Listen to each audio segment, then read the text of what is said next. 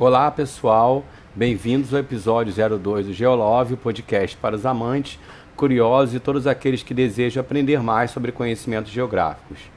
Nesse episódio continuaremos o tema sobre agropecuária no Brasil. Hoje o assunto será as relações de trabalho no campo. Meu nome é Eduardo Tavares Damas, sou professor de Geografia com mais de 15 anos de experiência em instituições públicas e privadas dos municípios de Macaé e Rio das Ostras.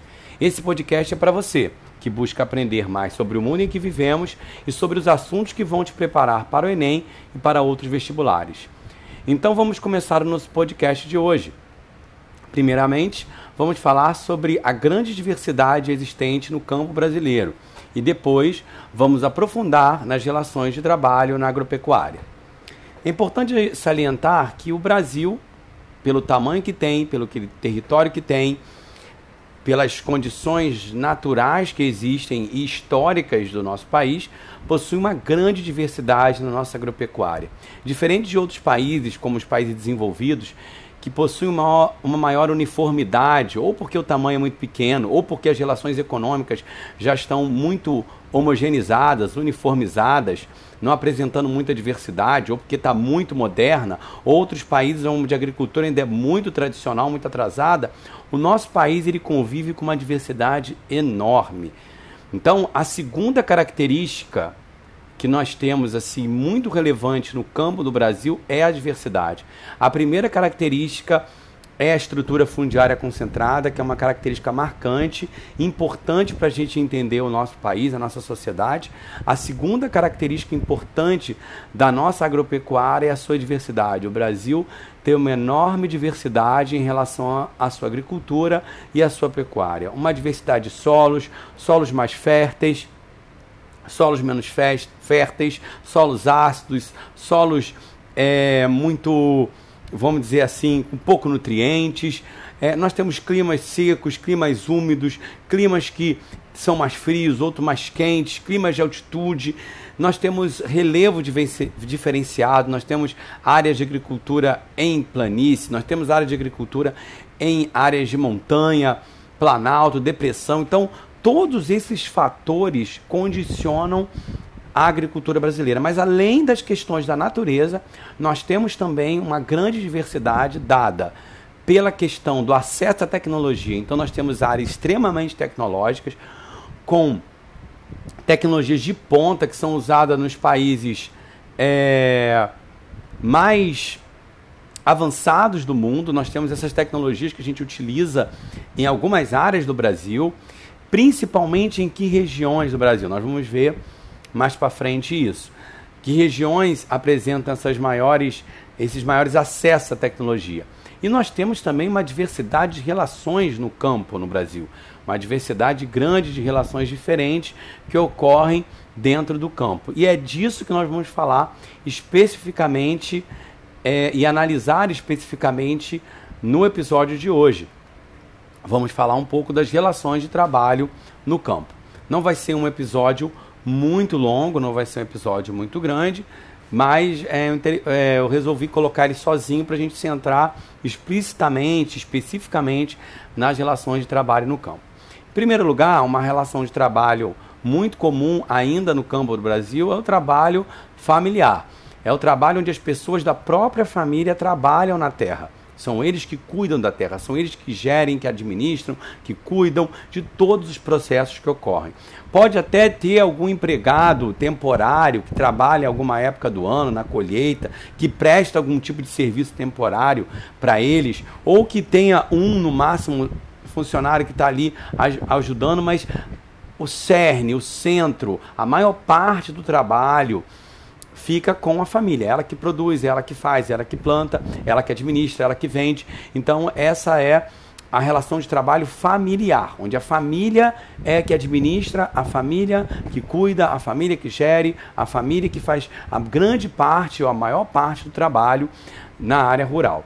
Tá? Um outro tipo de relação que ocorre no campo, que é uma relação que é muito comum da sociedade capitalista, das cidades, que é o trabalho assalariado. As pessoas ganham salário por prestarem serviço, por venderem a sua mão de obra para o dono da fazenda, para o dono daquele, daquela área rural, daquele produtor rural. Eles prestam esse serviço e recebem um salário em troca do serviço, do trabalho que eles estão prestando para esse produtor. Então esse é o trabalho salariado, que pode ser, ele pode ser contratado por uma empresa no campo, uma grande fazenda empresarial que tem uma fazenda no campo, ou pode ser contratado de forma temporária, ou, de, ou um empregado de uma, de uma família que contratou ele para fazer algum tipo de serviço, ou trabalhar em alguma época do ano naquele local, e em troca disso ele vai receber o salário.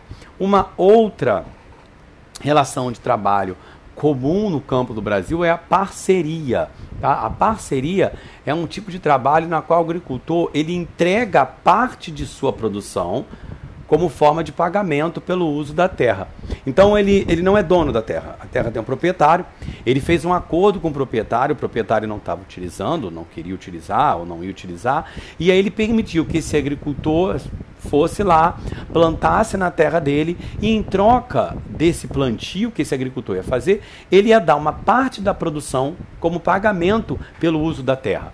Então, esse, essa parceria, que é uma forma de produção que a que ainda lembra alguns resquícios, vamos dizer assim, do período até do feudalismo, daquele período onde tinha essa prestação, essa relação entre, entre dono das terras, dos senhores feudais e os servos, você vai ter aqui entre o dono da terra, o proprietário da terra e essa família que trabalha no campo e que vai pagá-lo em forma de, de produção, algumas toneladas. E aí você pode ter três tipos de, disso que podem ocorrer os meeiros, que eles que entregam metade da produção.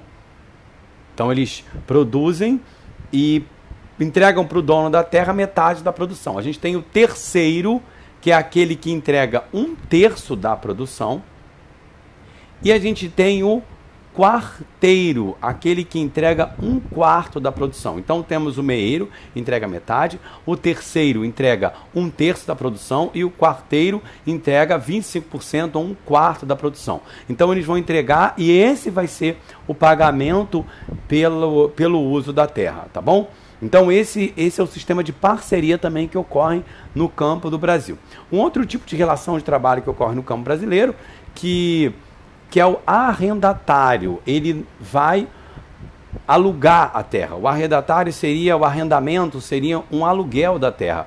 O proprietário, ao invés de pagar com a produção, ele vai pagar em dinheiro pela, pelo uso da terra, por poder plantar naquela terra. Então ele vai pegar o que ele conseguir vender e arrecadar e ter de faturamento, e aí ele vai pagar em espécime, em dinheiro, o aluguel daquela terra para o proprietário. Então esse é um outro tipo de relação que ocorre no campo, que é os que são os arrendatários, tá bom? Que é o arrendatário, são os arrendatários.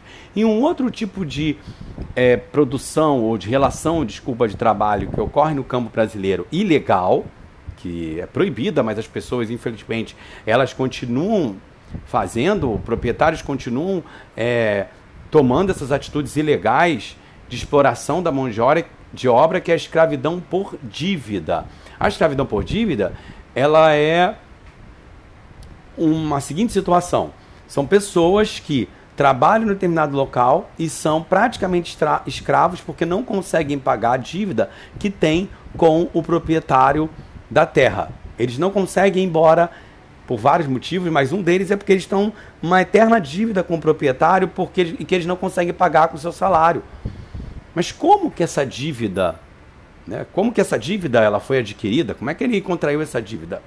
Normalmente, como é que são recrutados os trabalhadores que, que acabam virando escravos por dívida, que é um tipo de escravidão atual, moderna? Não é aquela escravidão da época romana, de guerra, ou porque por dívida de dinheiro, e aí você entrega uma parte da sua família, você vira escravo. Não é exatamente daquela forma.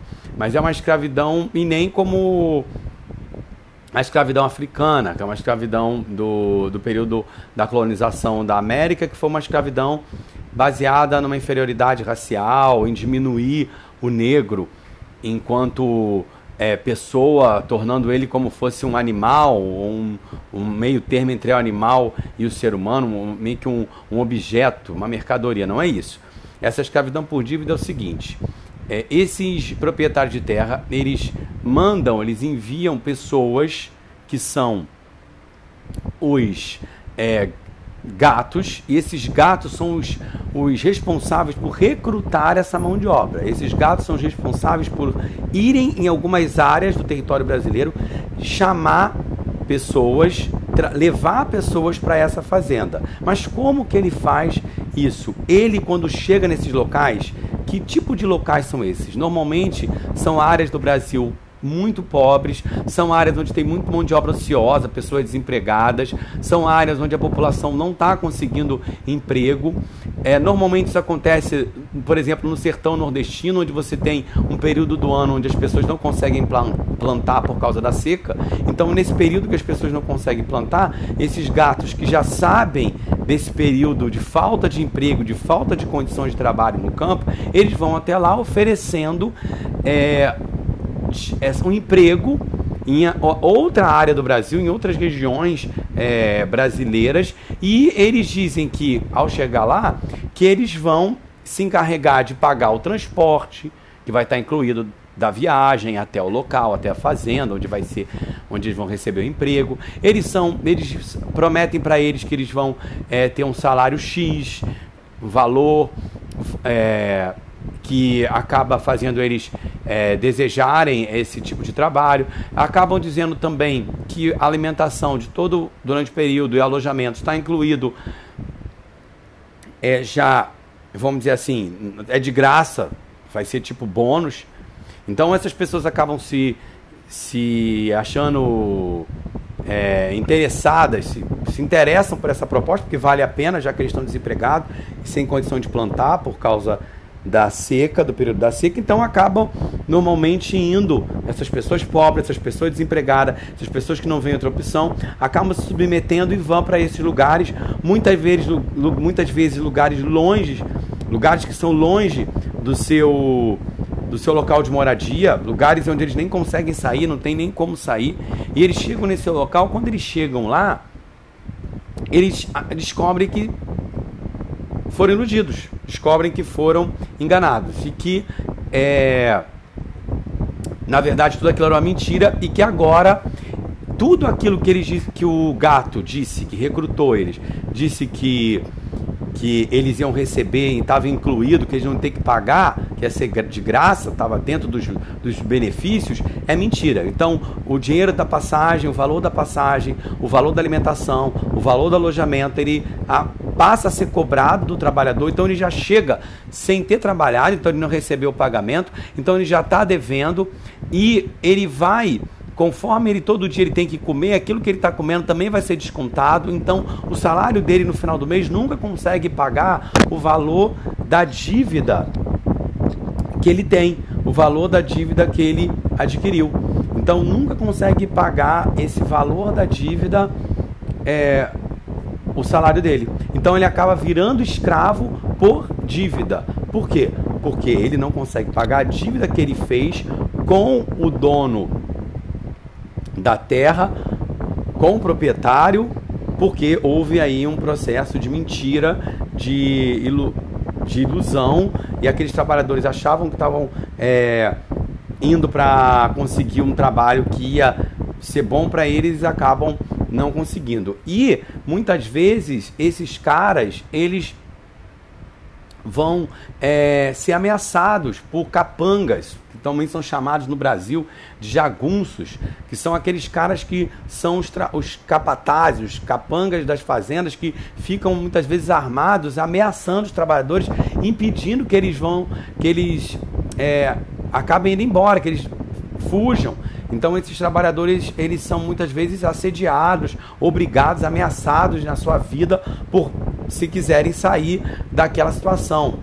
É, uma coisa importante também é que, que normalmente no Brasil esses locais vão ocorrer em áreas onde a agricultura é muito ainda atrasada, onde ela ainda é muito extensiva, quer dizer o quê? Tem pouca tecnologia, que ainda depende muito de uma quantidade de mão de obra muito grande. E essa mão de obra precisa ser barata para poder aumentar o lucro do processo produtivo na área rural, já que é uma, uma área que tem uma produtividade baixa porque não usa muita tecnologia, não usa muitos insumos e máquinas. Então, eles acabam é, tendo que explorar a mão de obra para conseguir lucro em cima dessa mão de obra, da, da exploração.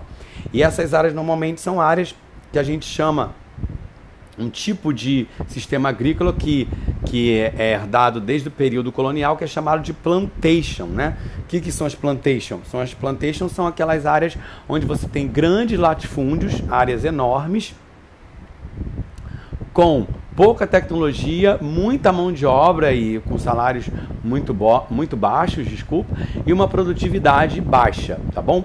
Então, e onde normalmente ocorre isso no Brasil? Ocorre normalmente, na maioria das vezes, não, não, não, não é que não existem em outras áreas, mas no Brasil ocorre maioria das vezes na região norte, no Pará, em outras áreas da região norte do Brasil, onde o Estado não está tão presente, são áreas muito grandes, estados muito grandes, longe de tudo, então nessas áreas muitas vezes isoladas, mais isoladas, que ocorrem esse tipo de escravidão por dívida. Não quer dizer que outras áreas do Brasil não tenham, mas essa, esses são os locais, ou é o local, os estados, a, a região norte do Brasil, tá bom?